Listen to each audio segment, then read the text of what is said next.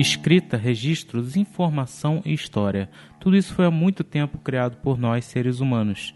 A escrita, a pintura e tudo que possa guardar algum fato ou informação é tratado por nós como importante, pois revela o nosso passado. Porém, no meio dessa evolução linguística, existiram pessoas que pensaram: por que não criar outras histórias, pequenas mentiras, e assim envolver aqueles que leram estas falsas histórias? Claro, Antigamente não eram divulgadas como hoje são, e temos o que temos hoje, em produção de livros graças a Johann Gutenberg. Valeu, seu Guten. Esse homem criou a prensa do tipo móvel, ou seja, facilitou a cópia, gerando o barateamento desse tipo de exercício, o que afetou diretamente a indústria na época. A leitura sempre foi muito importante como fator de informação e entretenimento em diversos países. Porém, e em nosso querido país tupiniquim? Claro que possuímos até pouco tempo atrás um grande número de pessoas que liam livros diariamente, mas isso foi claramente mudando conforme novas mídias de entretenimento vieram. Mas ainda há um grande número de pessoas que possuem uma paixão ardente pela leitura e outras que se aventuram a criar suas próprias histórias.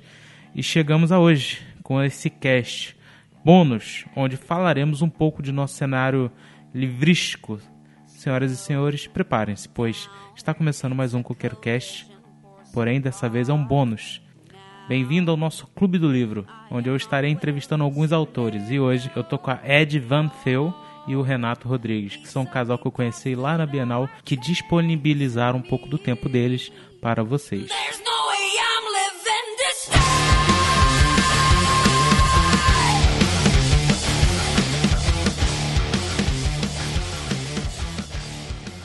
Eu sou Ed Van Feu, escrevo há mais de 20 anos, já 25, meu Deus, estou ficando velha.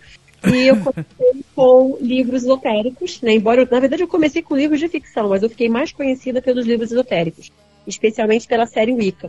Mas eu fazia livros de anjo, magia cigana, e depois passei a fazer livros de livraria. Mas sempre fiz a parte de ficção, que sempre foi a minha grande paixão.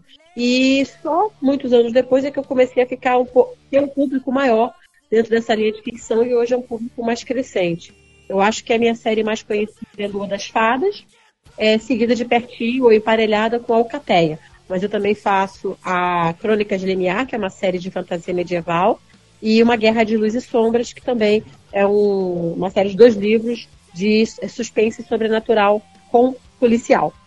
É, meu nome é Renato Rodrigues, eu trabalhei com a Ed é, a vida toda já já tem mais de 20 anos que a gente trabalha junto, prestando serviços para banca e para livrarias, onde a gente já fez tudo um pouco. E nesse, nesse ramo eu comecei fazendo revistinhas de piada, onde eu desenhava escrevia para banca. Em 2011 lancei o meu primeiro livro, sério mesmo, mais ou menos sério, que é Os Dragões de Titânia, que é um livro de fantasia medieval. A gente, eu já lancei cinco volumes desse livro é, e a aventura continua. E uma curiosidade é que a gente fez um crossover, ou o que chamam hoje de universo compartilhado.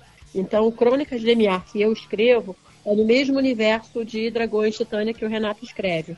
E os personagens vão aparecendo, vão sendo citados, um no livro do outro. Olha aí que maneiro.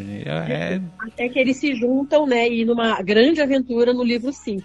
Cara, que, que maneiro, que maneiro. Assim, eu, eu gosto muito de crossover, né? E quando a gente vê assim, uma referência só, a gente já fica feliz. Então você imagina quando o personagem realmente está lá. Entendeu? Está lá. É, também gosto muito de crossover. Era nosso sonho quando a gente via seriado, né? Que é aquele, puxa, por que, que esse personagem não está, não aparece agora? Isso é tão legal. Então agora a gente está matando essa vontade de, de universo compartilhado. Eu, eu imagino, bem, aqui só para contextualizar, eu conheci vocês na Bienal, né? Eu importunei um pouco vocês. Pedi até para tirar uma foto de vocês, né? Para postar no meu Instagram. E eu fiquei muito, assim, embasbacado seria um pouco a palavra, assim, não tanta a exata, mas porque vocês ali trabalham junto há muito mais tempo do que qualquer um imaginaria, né? E de todos os escritores que eu conheci, vocês são o que, pelo menos agora que eu conheço, são que estão aí há muito mais tempo do que os outros, né? Vocês poderiam falar um pouquinho como foi essa caminhada de vocês, sozinhos e juntos? é, pois é, é, o sonho de escrever era meu. O Renato não, não, não, entendia que ele era escritor, não. Todo mundo sabia, menos ele. Tá? É, mas eu sempre amei escrever desde muito cedo, e o meu sonho era ser escritor. Então eu me formei em jornalismo mas o que eu queria mesmo era escrever. Então, acho que isso era uma coisa que eu sempre fiz naturalmente. E quando eu comecei a ter uma. poder dar vazão para esses livros, essas histórias, poder publicar, aí foi ter que nem pinto no lixo.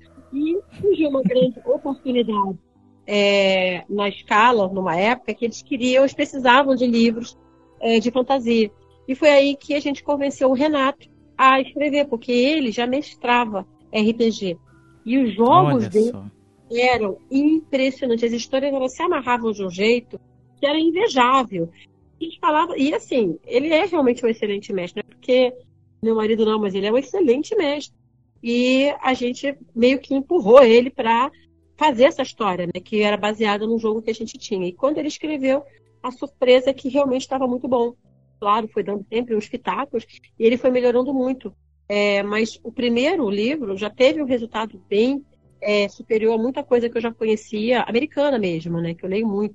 Então, a partir daí, a gente começou esse caminho juntos. Mas antes disso, a gente já escrevia. A gente já escrevia muita coisa de humor para Olha a Frente, A Perseguida, livro de piada. Mas eu acho que história mesmo, a quadrinho, a gente fez muito roteiro de quadrinho também juntos. Quadrinho é acho é difícil. Quadrinho a gente fez roteiro. Quadrinho é uma vida difícil. A gente abandonou essa vida.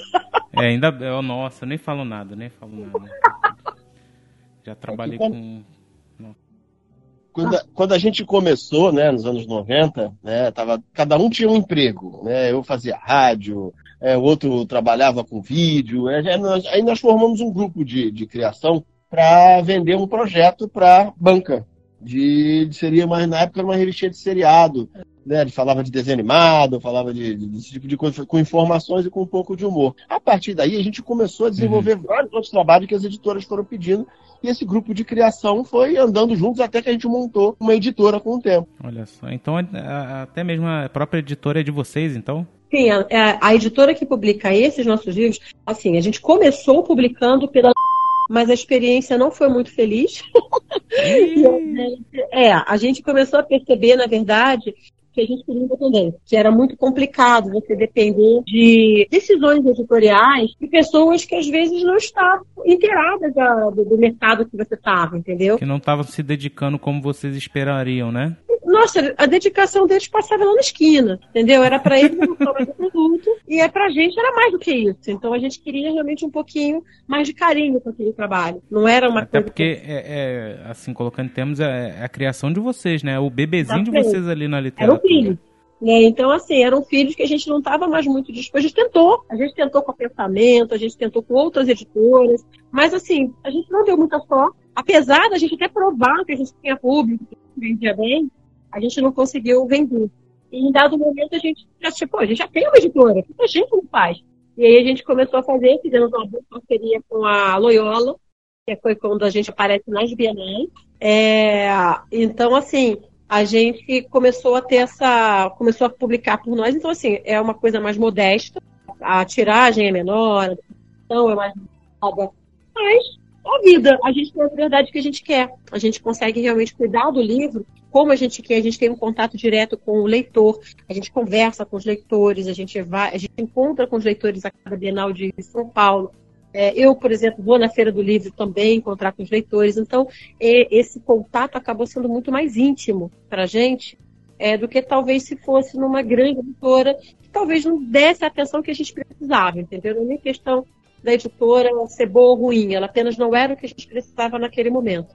Não era o que a gente queria. Eu imagino como possa ter sido essa experiência com vocês, né? E às vezes pode até desanimar, né? Porque a gente já não tem um, uma grande estrutura no Brasil assim de leitores, né?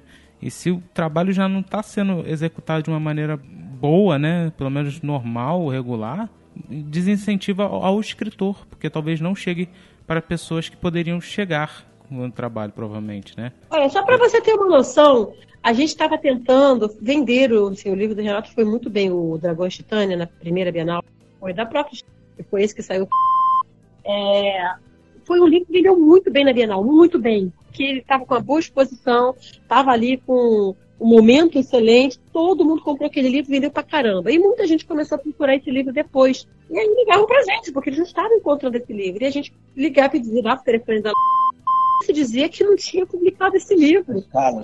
Escala, é, a escala não conseguia achar esse livro. E aí a gente começou a tentar fazer com que eles vendessem. É, não foi, não foi a... não foi os caras. Os caras são uma né? não existe, morreu. acabou, chega, chega, acabou É, dela. porque a gente gosta de processar, então é melhor não falar o nome dele. Ah, tá bom. Tá, então, Relaxa que eu vou sempre bipar. É, faz isso, faz isso. Tá? A editora X, eu não vou dizer qual é, ela não sabia onde estava o livro. Quando descobria, dizia que não podia vender. Que, assim, foi muito complicado. A gente não conseguia Gente que livro. todo, gente. Ai, Tá assim, complicando o serviço dos olha, outros ainda. Pois é, a gente quer vender, eles não querem vender. Aí ficou complicado, entendeu? Aí nem comprar a gente conseguia para poder revender. Aí a gente acabou desistindo e fez pela nossa própria editora. é, e realmente a qualidade de vida melhorou muito. A gente ficou bem mais tranquilo com isso. Assim, é, o- e o Renato ele gosta mais desse, desse medievo, né? Dessas coisas mais medievais, fantasia, porque ele estava já inserido no RPG. Pra você, ô Renato, quando você começou, assim, o que, que você tinha na sua cabeça? Você lembra? A princípio, assim, como a gente anotava as aventuras, né? Assim, desde os anos 90, a gente fazia as resenhas, sei o quê, já, eu já tinha uma espécie de um roteiro do que fazer. Então, quando foi pedido projeto, né, que é para a editora Escala de fazer, eu falei, olha, eu acho que eu vou fazer essa, essa aventura, que eu já tenho mais ou menos ela pronta. É, acabou sendo um desafio, eu nunca achei que eu ia escrever, porque eu sempre escrevi, trabalhei com humor, tanto na, na parte de rádio, quanto nessa parte de fazer livrinhos de piada, de fazer quadrinho, Ah, Você você era- gosta de um costinha, né? Pois é, é, é, eram coisas rápidas, eram esquetes, assim, agora fazer uma história pra mim era uma coisa assim, alienígena, uma coisa, tinha que ser um cara genial pra fazer um livro inteiro, parecia uma coisa totalmente difícil de fazer. Eu tenho isso na minha cabeça também. No final das coisas é, é difícil pra caramba, mas assim, eu meti as caras e tentei, tentei fazer o meu melhor, acabou que saiu uma história, saiu o livro inteiro, e aí estamos no quinto. Eu não sei se eu teria ideias pra fazer um outro, um, um outro, uma outra série, eu acabei gostando de fazer essa série de personagens, e aí eu vou levando. Eu não sei se eu vou, vou virar o Jorge Lucas que só fez o, o Star Wars a vida toda. É, eu vou, vou, vou ser o cara que fez o Dragões Titânias a vida toda. Mas, por enquanto eu vou fazendo. Bem, se você enrolar como ele enrola, eu acho que pode. Porque ó, não vou nem comentar sobre essa série, porque a gente aqui desse, desse podcast que a gente já falou sobre Game of Thrones, sobre o último Aham. episódio, então a gente descascou em cima do autor. Merecido, Merecido. Aquilo foi Nossa. muito ruim, cara. O, o- roteiro ruim e execução ruim é, foi sinônimo naquele episódio. Você Significava tem uma a mesma coisa. curiosidade mórbida de saber como é que vai ser o do livro, o final, se vai ser tão porcaria quanto foi no. Assim, quando começou essa série, né, já que a gente tá citando isso, eu, eu li um pouquinho do primeiro livro e falei, não, quando terminar a série eu vou ler o livro. Mas depois do último episódio eu falei, não, não quero sentir isso de novo. Entendeu? Então, Uhum. murchei bonito. É, eu, eu- não tenho esperança que vai ser melhor, não. Se é que vai sair. Não tenho esperança. Agora, agora a Ed é, a- é a moça das franquias, porque assim, eu, eu faço só os Dragões Titânia pela editora e já é uma luta pra fazer. Não, ela, ela já começou apresentando um monte de temática ali que eu nem sabia. Pois é, a, a Ed, ela escreve é, o Crônicas de Limiar, que é essa série que é paralela com a minha, então a gente escreve meio a quatro mãos, algumas coisas a gente troca é, é, figurinha um com o outro, o que está acontecendo, porque as- os livros são paralelos.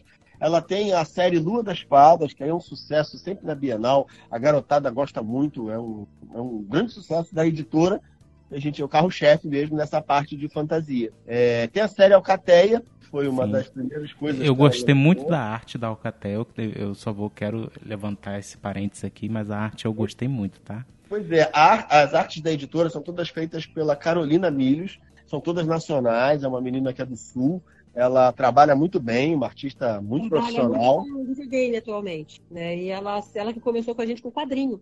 Que a Alcateia foi quadrinho, Limiar foi quadrinho, então essas coisas a gente acabou migrando. Como você já deve ter notado, o mercado de quadrinho consegue ser pior que o mercado de livro. Então a gente É, acabou pô. migrando, né? Assim, com o advento da internet, muitas pessoas não valorizam mais autores, desenhistas, essas coisas, porque surgiu tantos novos que para algumas pessoas isso é- virou regular na internet, né?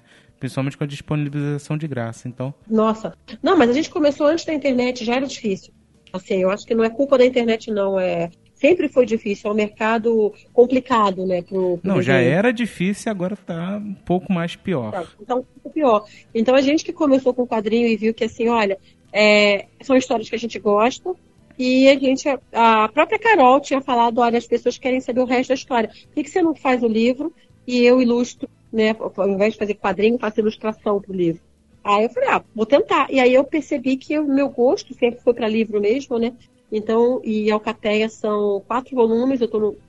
O terceiro, falta só o último que vem, vai fechar essa saga. Lua das Fadas são três, está fechado, embora tenha. É, muita gente pede para continuar, então eu falei, ó, quando terminar tudo, eu posso retomar esse universo, mas por enquanto não.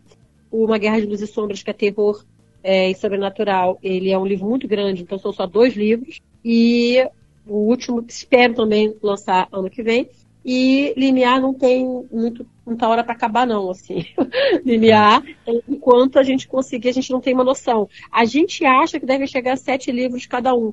Né? Então o Renato está no quinto, eu estou terminando o quarto, para poder emparelhar com ele e a gente conseguir também terminar essas sagas. Sim. Só, só uma perguntinha aqui até para os dois. Quantos livros vocês escreveram ao todo até o momento? Eita, quantos livros a gente escreveu ao todo até o momento? Não, número de livros que você tá falando? Juntos? Cinco Dragões de Titânia, três linear, dá oito. Muitas fadas, onze. Onze. Três alcateias, 14. Ah, é, é 14. Um Luz Por- e Sombras, um um portal, portal, 15, 15, 16. É, 16. Os 16. É, de ficção. São os 16 livros. Caraca, é bastante coisa, hein? Ha- Haja criatividade. Ah, é, assim, como, como, como é o processo de escrever? Assim, digamos, cê- vocês acham assim que a internet, sei lá, o barulho prejudica vocês a escrever ou vocês fluem nesse quesito aí? Vou deixar o Renato responder primeiro. É, é, assim, Renato, eu vou, eu vou dedurar logo ele. Olha só, ele liga a televisão, ele liga o rádio, da cozinha, ele liga o computador e ele consegue escrever, eu não sei como, mas ele consegue fazer tudo com tudo ligado. Eu já tenho uma certa dificuldade. Não, é mais quando eu estou diagramando. Ah, para escrever, eu acho que você tem que se isolar mesmo, assim. É, é- a vida é, é- distrai muito as coisas que tem, né? E o amigo nosso, que é o Rick Nobre, que também é escritor, fala que o mal desse século são as séries. Porque desde que inventaram a Netflix, é um- é um- não só uma concorrência com a gente, de leitores, né? Tem leitor É que a gente perdeu por causa da Netflix, que agora o cara só vê seriado. Como a gente também fica querendo ver, nem que seja um por dia, num horário que a gente deveria estar escrevendo, ao invés de estar vendo o seriado lá. Então você tem que ter uma disciplina. Durante o período que você está escrevendo, você tem que tirar aque- aquelas horas do dia onde você bota o fone de ouvido, não atende telefone, não fala com ninguém, não atende campainha, fica ouvindo musiquinha, fica imerso naquele universo ali. A gente costuma dizer que a vida seria muito mais fácil se a gente pudesse ir para um hotel. Assim, o hotel se isolava lá e Vai ficava pro último andar, né? comida no último andar e só pedia comida, assim, então não tinha louça para lavar, não tinha telefone para atender, não tinha cachorro para dar comida. Mas isso é um pouco difícil de acontecer. Aí tem que, É, vender, nossa. primeiro, tem que vender primeiro a série para HBO. Exato. ficar Você pode fazer isso. E nem assim o Martin entrega a porcaria do livro dele. Ó, mas só, só uma ideia aqui, do jeito que vocês estão me falando aí, não é uma série não, são duas compartilhadas. É, Exato. duas Assim. de uma. Mas vocês têm, têm esse trabalho conjunto e vem cá pra vocês. A... Quando vocês terminaram de escrever, ou até mesmo quando você estava escrevendo, houve assim um- alguma coisa cômica, alguma vitória, algum sentimento assim, ou até mesmo algo que vocês passou assim que você, poxa, essa história, ela, se eu contasse ninguém acreditasse, ninguém acreditaria. Vocês têm alguma? Mas assim, em que sentido? É, De bastidores, né? É, bastidores, bastidores. Olha, eu acho que foi a gente ter encontrado a Loyola naquele momento. Quando a gente a gente estava tudo certinho para lançar o segundo livro de Dragões de Titânia e não sei se era o primeiro de Linear, alguma coisa assim. Tem, tem uma boa, quer ver? A, a gente estava na escala e a gente lançou dois livros pela escala em 2011. Foram os pontapés iniciais para essa nova fase que a gente estava fazendo de literatura, né? E aí é, a gente foi num evento no Sul e a editora tinha a, a editora tinha que mandar uma caixa para a gente vender lá os livros, né? Porque não eram os Uhum. livros não eram nossos, eram da editora, porque a gente só era um escritor e estava lá vendendo. Os livros não chegaram, quer dizer, o evento era no final de semana, o livro acabou chegando na segunda-feira. Nossa, A mano gente, assim, a gente só tinha levado alguns livros que eram nossos da editora Linhas Top. Aí eu fui ter a ideia infeliz de fazer um vídeo é, dizendo que o vídeo, o, a gente filmou né, o evento, ah, foi, o evento foi muito legal, foi um sucesso, a gente tirou foto com as pessoas, não sei lá. A gente só queria agradecer a editora é, por ter mandado não sei o quê. Valeu. Não, a gente falou assim, não, a gente falou assim, é, ó, ali as tortas mandou todos os livros. Mas, ai, mas aí, a editora. Aí coloquei um videozinho do Jaiminho falando assim, eu queria evitar a fadiga. Era, um problema com a, com a, editora lá, os caras que eram, eram de outro país lá, encrencaram, queria processar, mandaram tirar o vídeo e uma coisa, aí perdemos, perdemos isso.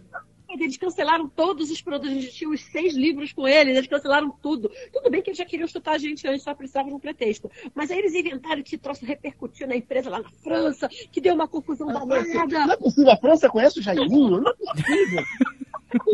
O SBT pode falar? Cara, a, a gente não tinha onde ficar na Bienal. Aí não tinha assim, aí assim, olha só, essa é a hora, ou a gente nada, ou a gente morre agora e volta a fazer, vender produto, assim, sem, sem destino. Boca a boca, né?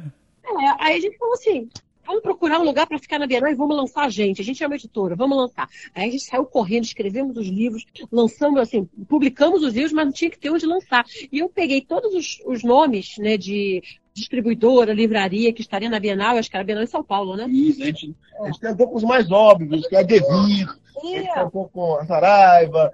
Os grandes. Aí todo, é, a gente procurava, é, um era só livro infantil, outro. Aí tinha uma que era a Loyola, que eu, assim, eu tinha ligado, deixei recado, mas depois eu fui ver no site deles que era só editora católica. Eu falava, cara, eles não vão querer livro de fantasia, ainda mais da bruxa, né? Porque eu também já tinha um nome forte dentro do esoterismo. Não, esses aqui não vão querer a gente. Então deixa pra lá. Eu nem, nem retornei, né? Tinha deixado o recado e fui embora. Aí, cara, a gente tentou todo mundo. A gente não conseguiu lugar nenhum. Quando eu já tava quase desistindo, meu, meu, meu papel cheio de fios, porque eu fui riscando aqueles que não tinha que não, não, não dava. Né? ou negativou, né? Já, já tava na negativa. Aí, eu, aí daqui a pouco toca o telefone. Eu tava justamente nessa hora pensando o que, que eu vou fazer. Aí eu atendi. Aí era o Alex da Loyola. Aí ele falou: Olha, eu recebi seu recado aqui, a gente está interessado. Aí eu falei assim: Oi, Alex, mas é que assim, eu, eu não sei se, se é para vocês, porque eu não vi que vocês são uma editora católica. Eu falei: Não, nós não somos editora católica, não, nós somos uma distribuidora. A Edições Loyola, que é católica, que é outra empresa, mas que também é parceira nossa. Mas nós distribuímos Percy Jackson, Senhor dos Anéis, é, Game of Thrones, a gente distribui tudo. Então, fantasia está dentro do que a gente faz. Aí eu já Agora, Nossa. assim, a gente tem um sinal, a gente tem um. Assim, vocês podem vir, a gente está querendo uma coisa assim para dar uma, chama, uma chamada maior, mas. Para dar um tchan. É, a gente precisa de gente com fantasia, gente que chama atenção. Aí eu falei, ah, pedi para ele se fantasiar, né? Que nem perguntar se cachorro quer outro, né? Aí a gente já tem o quê? Uns 5, 7 anos já, né? Já, já estamos lá, firmes e fortes lá com a Loyola. Desde, desde 2012, a gente é Bienal do Rio em São Paulo, sempre, todo ano estamos lá com a Loyola. Sempre com a Loyola, né? Então foi um Olha processo aí, que bom. muito louco, inusitado, né? Eu nunca ia imaginar que justamente aquela que eu tinha desistido fosse a única que fosse ligar de volta com uma boa notícia. Né, e que fosse tão bacana, que está sendo realmente uma parceria muito bacana com a Loyola.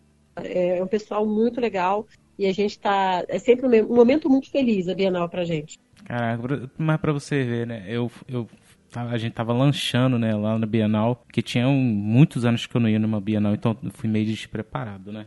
E quando eu fui comprar um, uma água, um refrigerante, um suco, nem qualquer coisa que fosse que eu fosse achar por lá, eu passei logo no cantinho, eu não gosto de andar em beirada de nada, né?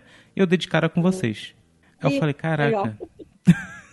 eu, caraca, tem duas pessoas aqui fantasiadas. E tipo assim, todas as pessoas até o momento que eu tinha encontrado e elas não eram escritoras, eram só pessoas contratadas para mostrar o personagem. Aí quando vocês falaram assim, caraca, que maneiro. Às vezes a gente tem essa coisa, a gente chama muita atenção, às vezes de criança, né? Quando eu uso aquela roupa de princesa é mais de criança, mas a gente tem que dizer que a gente é escritor, porque a pessoa também acha que a gente está ali, né? Somos modelos internacionais promovendo alguma coisa, mas assim, eles não, não, entendem que a gente Com essa beleza escreve, né? toda, né? Ali, pois, já é, fantasiado. Com maquiagem Ai. glitter no talo, né? Aquelas perucas modernosas. Que nem deve esquentar.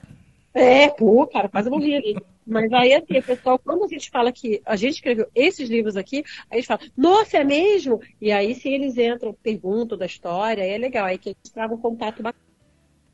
É, Panda, eu percebi isso aí. Eu, eu vou falar assim da minha experiência com a Bienal esse, esse ano que teve. Foi maravilhosa. Muito tempo que eu não ia no Bienal, né? A primeira vez que eu fui foi no passeio escolar. E, poxa, esse ano aqui eu vi uma Bienal totalmente diferente que eu vi ano passado entendeu? Eu vi muito mais interação com os autores, entendeu? Estava é, muito mais aberto para todo mundo, né? as pessoas realmente se comunicavam e falavam, entendeu? Há um tempo atrás, uns 10 anos, não tinha isso aí não. Principalmente pessoal assim grande, né? Principalmente pessoas muito grandes, o contato era muito mais difícil. Hoje eu acho que facilitou um pouco mais. O legal da Bienal é você realmente poder ter o contato com os, com os autores, porque se for para comprar só o livro, né, você pode comprar qualquer livraria, comprar pela internet. E o legal da Bienal, eu acho que para mim, é poder você, às vezes, é, ter um momento de, de, de, conversar com aquele autor que vai estar naquele dia, é, às vezes tirar dúvidas, bater uma foto, é, oh. fazer uma brincadeira. Isso é legal. É uma, uma coisa legal. Esse contato que você falou, é, e talvez a, a, a, facilidade hoje de você poder imprimir livros, é, que há uns 10 anos você tinha que fazer grandes tiragens, só podia ter por grandes editoras. Eu acho que hoje facilitou também os jovens autores a poder lançar os seus trabalhos. Assim, é, a gente viu muita gente, muitos amigos nossos que eram leitores, uhum. né? É, hoje já estão lançando seus próprios livros. Né? Então é, é, a fila a fila está andando. É. Isso é legal. E eu acho legal assim, é legal para o leitor, né? Eu conheci a Márcia Frazão no esquema desse quando eu também era é, estudante, estava assim na época meio faculdade e dei de cara com ela numa Bienal e ela autografou o livro, foi bem legal. E é legal para o autor, porque a gente gosta muito de falar com os leitores. Porque a gente acaba não tendo tanto contato, né? Então, o contato é mais pela internet. Então, quando você encontra o leitor o leitor, ah, eu tô chipando a Vana com o Romano, poxa, cadê a Miranda com a Alambique? Ah, por que, que você fez aquilo com a Galileia? Então, assim, é muito legal. Estou apito, né, dos, dos leitores, assim, a gente vê as expectativas que eles estão tendo. Então, eu acho que é um contato que é para a gente revigorante. A gente geralmente sai da Bienal bem mais inspirado, porque é uma profissão difícil, é cansativo. É. Então, assim, principalmente com as quedas nos últimos anos, né, de leitores e de compra, eu, eu falo que eu tenho medo, muito medo da, das pessoas esquecerem o que são livros, assim, os reais. Pois é, a gente está sentindo essa queda é, muito, muito nos últimos dois anos, né, Rita? Tem uma é, queda e, crescente, mas é uma queda a Saraiva, enorme. A Saraiva, que era o grande, né, o grande carro-chefe das, das livrarias, cada vez fecha uh, mais, mais pontos de venda, e eu não sei se vai ter alguém que vai suprir esse buraco, né, que vai conseguir vender esses livros físicos. Não sei se a Amazon vai, vai aproveitar e vai resolver entrar, ou se outras como a Loyola vão crescer, né, porque você você tem que. Alguém tem que vender esses livros. O mercado não aceita vácuo, né? Alguém vai, alguém vai ocupar esse espaço. Não, alguém vai vender, nem que seja ali na esquina, entendeu? Eu tenho certeza é, que não, acabar agora não vai. Mas sei, eu tenho medo. Há pouco tempo, incentivo. A gente, muito, a gente, ouve muito, de leitor que, ah, é, quando a gente fala que tem e-book, fala assim, ah, legal, mas é que eu gosto de sentir o livro, o cheiro do livro, ter ele na estante. Nós também, né? Acho que pela nossa geração, a gente, do livro físico, é uma necessidade você ter ele assim, né? Por mais que seja prático você ter trocentos livros no, no, no seu celular, né? É, mas eu não sei o que vai acontecer com o mercado, eu não sei o que vai acontecer com o país. É. é... Tá, tá a gente torce para é. que as livrarias continuem, porque a gente quer continuar lançando os livros físicos. É, assim, uma, difer uma diferença que eu vejo, principalmente, é a falta de incentivo. Eu, claro que tem aquela incentivação verbal, mas antigamente existia aquele incentivo. Ah, crianças, olha esse livrinho aqui, toma esse livrinho, leiam e me tragam um resumo. Eu não vejo mais isso. Infelizmente, eu acho que a educação não está tendo mais incentivo. Quando eu fui para o meu ensino médio, havia um programa de uma professora lá que ela distribuía uma gama de livros para os alunos e toda vez você dava um, tipo assim, como se fosse aquela nota no Scooby, só que atrás do livro. E durante todo o meu percurso assim do ensino médio, que foram os três anos, eu li mais de 600 livros só com essa professora. E eu não. Eu, foi, é, eu comia livro naquele tempo. Não tinha muita coisa para fazer. Mas eu não, não tinha Netflix, exatamente. Mas eu não via muito isso de outros meus colegas, entendeu? É claro que alguns iam lá, pegava. Infelizmente, o Senhor dos Anéis que ela tinha sumiu, entendeu? Quando uma fã pediu emprestado. Mas, assim, antigamente existia mais essa conectividade. Eu não vejo mais isso hoje em dia. Infelizmente, até quando eu fui pegar o meu, meu certificado de conclusão de ensino médio, isso há um tempo atrás, ela estava acabando, eram os últimos dois dias do projeto dela na escola. Então eu, eu tenho medo, eu tenho medo literalmente. Eu, eu gosto de ler livro, eu gosto muito de livro, não tenho a, a capacidade de escrever. Eu, acho muito difícil porque fazer aquelas reviravoltas, plot twist, para mim é uma coisa que eu não consigo executar. Então eu tenho assim muito respeito porque tem por quem tem essa capacidade de escrever entendeu? Porque tem que ter nada mais, nada menos também com o incentivo de escrever e de ter leitores para esse mercado fluir, né? É, a gente também tem essa preocupação, especialmente de ver leitores diminuindo. A gente não se preocupa apenas com a baixa venda, mas com a baixa leitura. A gente percebeu leitores nossos que eram leitores que comentavam todos os livros, que de repente pararam de comentar não só nossos livros, todos os livros, e passaram a comentar só seriado. Então a gente percebeu, ó, perdemos esse daí para Netflix. E muitos estão indo assim. A gente vê, às vezes, em restaurante, crianças com o celular na mão. Elas não estão com livro. Crianças de 5 aninhos, né? É, com o celular na mão. E os pais com o celular na mão. Então, o livro, ele parece estar caindo um pouco em desuso, né?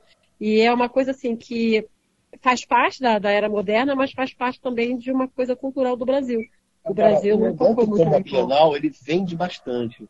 Ele é, tirando momentos em que, por exemplo, a última Bienal do Rio, em 2017, ela foi mais fraca, foi um desastre. Mas era um momento que o Rio de Janeiro estava no buraco, mais no buraco do que está hoje. E a gente ainda está saindo. A gente ainda está saindo do buraco. Então, essa Bienal foi melhor. A anterior, ela foi, assim, muito fraca comparada com, com bienais de outrora, né? Que a gente já foi. Então, assim, tirando a parte da crise econômica, existe o público. As pessoas, a Bienal ela sempre está cheia mesmo em 2017, que foi uma fraca venda, ela estava cheia. E que as pessoas às vezes maneiravam, às vezes de comprar 10 livros, compravam 3. Mas ela estava lá passeando, ela prestigiava o evento. Então ele é um evento forte, a Bienal, assim. Talvez por essa coisa de você poder ver os autores, seja um Ziraldo da vida, seja às vezes um, um Red Van Phil e um Renato, você poder estar tá lá é, marcando presença com, com os leitores. Eles vão, eles são fiéis, isso é um barato. Legal. É, é exatamente quem lê, quem gosta de ler, gosta de ler. Assim. Porque na minha turma, assim como a sua, eu sou de outra geração. E a minha turma, eu também era a única que lia muito. E era uma turma de 40 alunos. Tinha aqueles que liam médio e tinha aqueles que não liam nada. E o incentivo para a leitura era o mesmo para todos. Era a mesma professora, era o mesmo dia de leitura onde ela pegava livros da biblioteca e levava para gente. E então eu acho que, infelizmente, pode ser uma coisa que falte na base daquela pessoa dela não aprender a gostar de livro, como pode ser realmente uma coisa que ela não goste não gosta, não gosta, pronto. assim, não é um leitor, né? E, é, e talvez isso apenas esteja agora mais concorrido porque você tem concorrência da televisão e do celular. Porque não é só o Netflix, é o Facebook, é o WhatsApp, é o Instagram. Então acho que as pessoas estão dispersando bastante a atenção delas. Então aqueles que potencialmente gostavam de livros agora podem estar trocando né, a sua atenção para outra coisa. Eu confesso que essa Bienal me trouxe de volta para a leitura, porque eu estava realmente me afastando da leitura. Eu percebi que eu estava lendo muito menos, muito menos do que eu já li. Eu fui diminuindo, diminuindo até o ponto de não ter lido livro nenhum direito no ano que no passou. Ano. Eu passei pela mesma coisa quando eu conheci a Netflix. Pois é, né? Pois é esse relacionamento abusivo que a gente tem com a Netflix. Não me arrependo de nada. Também não, foi muito bom. Eu ainda estou com Ed, mas agora ela sabe que ela, eu tenho que ter o meu espaço, tá? Então Exatamente. eu já, já voltei a ler, estou voltando, estou, estou experimentando ler e-book de verdade, né, no, na, pela, pelo Kindle, né, usando o próprio celular. Estou lendo o livro que eu comprei na Bienal. É, aí eu uso as próprias resenhas que eu faço para alcateia.com ou Sai daí, cara. Ou pro meu canal. é, eu tenho, tenho minha feira-lata aqui que estou meio abusada. É, é, tudo... Não, tudo bem, é. tudo bem, fica tranquilo. E, e assim, eu acho. Para, para um pouquinho.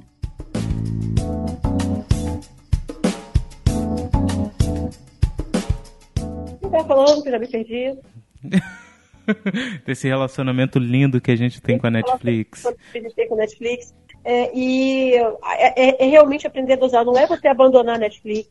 Eu acho que seriado, os seriados, então, cara, estão com uma qualidade de roteiro tão fantástica que eles são uma excelente, um excelente alimento para quem cria.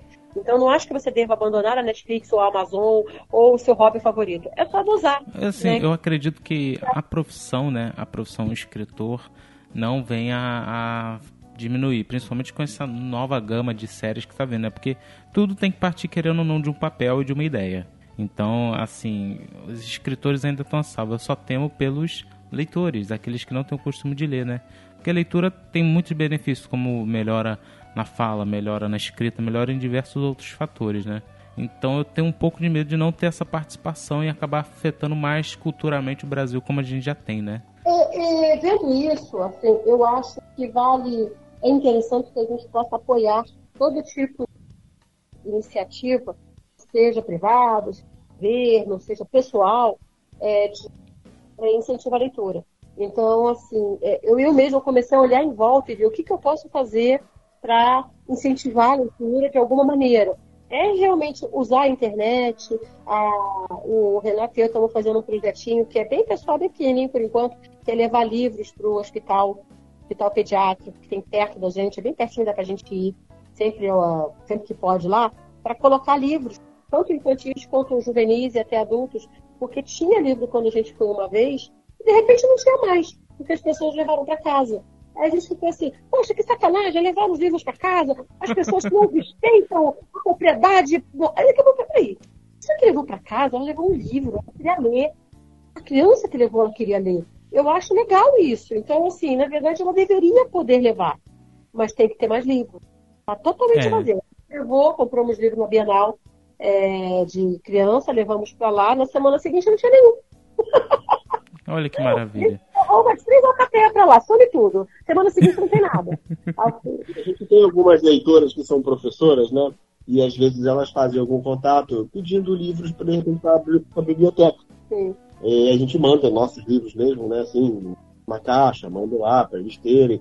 E aí elas, o legal é que elas dão retorno, porque aí as crianças, os adolescentes começam a ler, né? E aí eles mesmos tiram fotos com, com, é legal, com o livro lá, é eles legal. acompanham. Então é legal, você formou ali, um, de repente, um futuro leitor, né? uhum. né? Alguém que. Tem sempre é. uma primeira porta. Uhum. Tem sempre um primeiro livro que vai te abrir para outros, né? E se você conseguir fisgar legal o leitor assim, nem que não seja para você, né? Se, uhum. você, você fisgou ele como alguém que vai ler alguém, né? Uhum. Então você é uma vitória. É, sim, sim. Isso é bem legal. É, e quando uma pessoa fala, poxa, Ed, eu comecei a ler com você, eu acho que esse é o maior elogio que eu posso ter, assim. Eu imagino que isso deve ser um karma muito bom.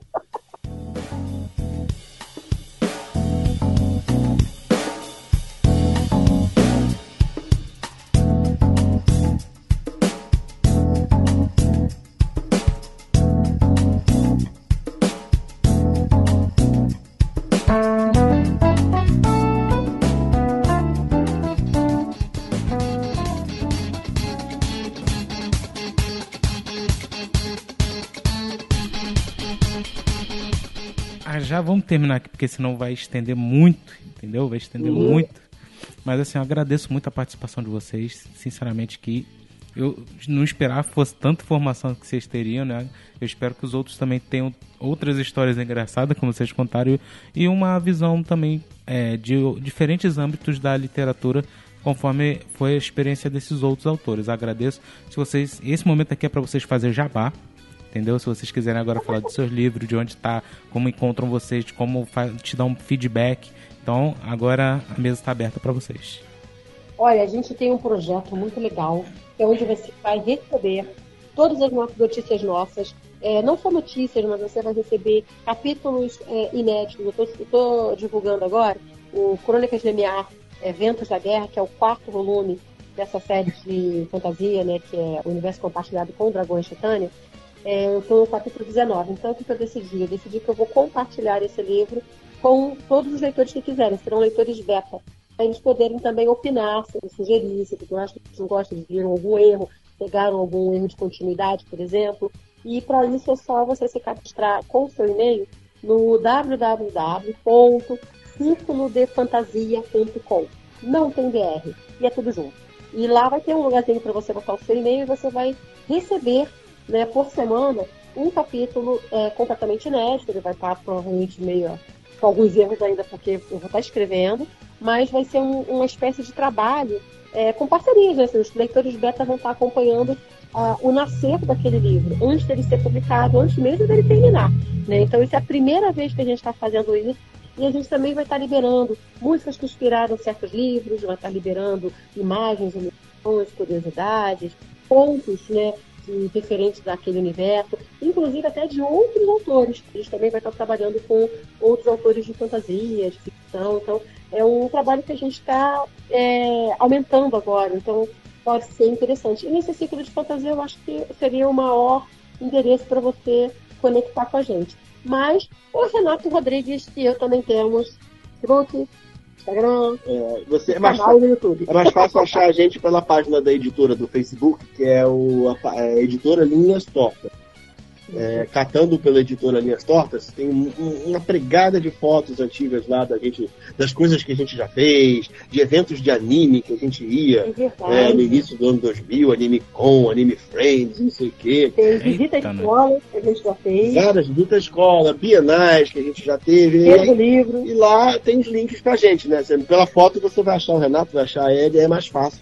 É, uhum. Adicionar a gente, a gente gosta de conversar com os leitores e vamos gostar de conhecer vocês também. Vai ser bem legal. Já entrei é, aqui, já tá aqui estampado, ó, até os dragões de titania. titania. Olha, tá. Já, tá rapidinho, já chegou. Dá uma olhada nas fotos que tem uma pregada de foto antiga. Ixi, revelações. Só já, já finalizando aqui, muito obrigado mesmo. E só uma última pergunta: vocês vê anime também, gente?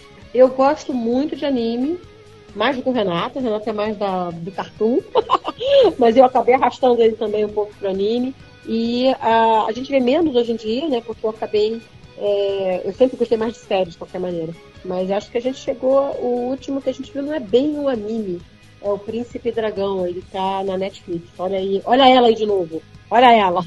É, mas é uma animação fantástica, é muito gracinha. Eu acho que já tá na terceira temporada já. E antes disso, eu acho que foi Death Note, foi talvez o mais recente que a gente tenha visto. Mas que, eu estou que é excelente.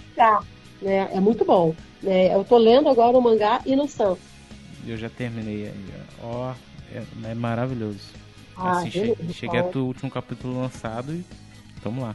Eu, eu tenho história, né? Porque foi o único anime que meu pai assistiu e até hoje ele não assistiu outro, porque ele não gosta do traço. Mas Death Note ele assistiu tudinho. Ah, não, mas Death Note é muito bom, né? Excelente. É, com meu pai, eu acho que eu vi Patrulha Estelar e Reator. Eu, eu, eu, só, eu só lamento o filme da Netflix, nada mais. É, muito triste aquele filme, cara. Muito,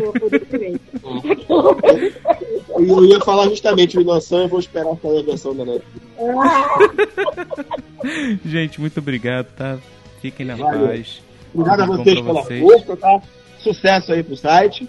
Sucesso aí pro é, Edgar, obrigada mesmo por lembrar da gente. E espero que a gente possa também bater outros papos. Foi super divertido isso aqui. Agora que eu sei que vocês veem anime, é que não vai faltar. Beleza. Gente, falou, um beijo, gente. Tá Obrigada, hein? Até a próxima.